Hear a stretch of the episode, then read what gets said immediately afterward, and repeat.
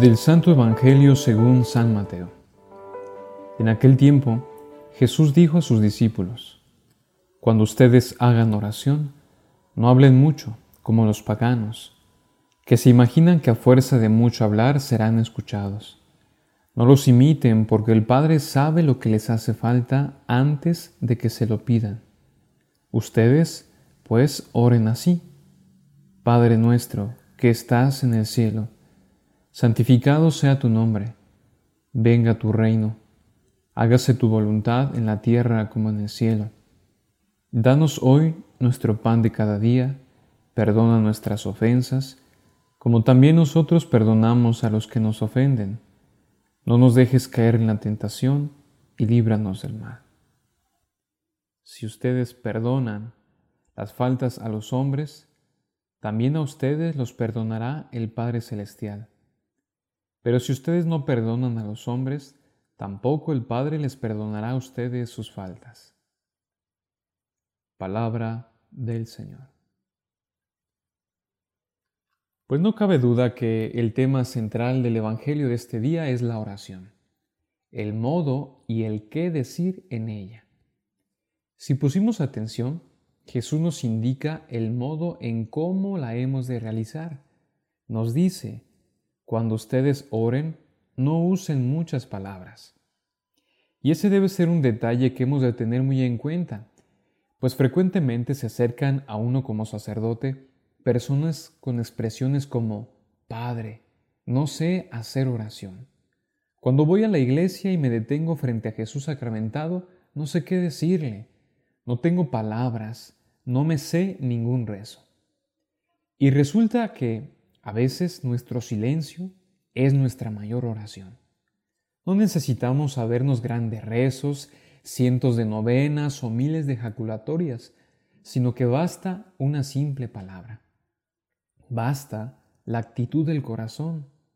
Se trata más bien de quitarse las sandalias, descalzarnos, porque soy plenamente consciente que ante mí está mi Redentor.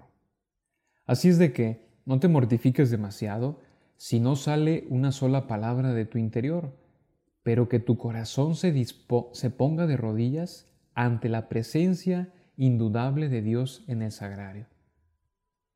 Y por otro lado, en cuanto al qué, en cuanto al contenido de nuestra oración, Jesús nos lo enseña en la oración del Padre nuestro.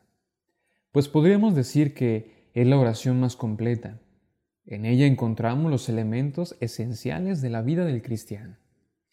Pero lo que sin duda mueve, lo que motiva toda esta oración es la primer palabra. Padre, Abba, Papito, como decía Jesús. La gran novedad del cristianismo se encuentra en esta primer palabra. Es ella la que da verdadero sentido a todo lo demás. Pues dependiendo del tipo de relación que tenemos con las personas, se determina la manera en cómo le pedimos las cosas y también aquello que puedo esperar de ella. Es decir, yo no le pido las mismas cosas y del mismo modo a un extraño que a una persona cercana y que yo aprecio.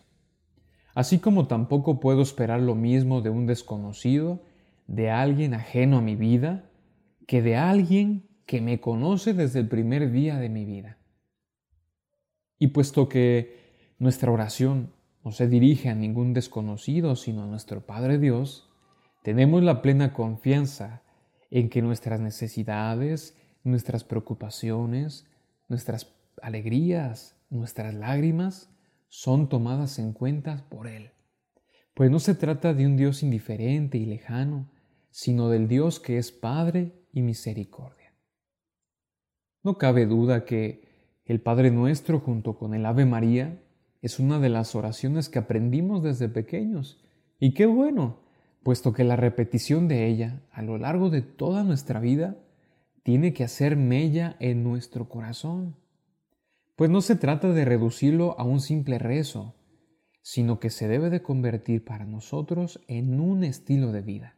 El Padre nuestro como un estilo de vida.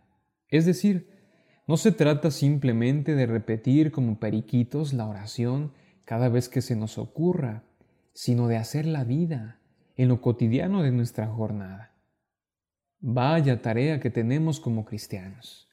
Pero el rumbo es claro, la dirección concreta. Se trata de vernos como hijos y en el Padre sentirnos hermanos. Es vernos, sabernos confiados en Dios, al saber que en su providencia infinita provee el pan en nuestra mesa. Es tener clara la necesidad del perdón que surge de la propia experiencia de ser perdonados por Él. Pues que la escuela del Padre Nuestro sea para cada uno de nosotros el camino de nuestra propia santificación. Hasta la próxima.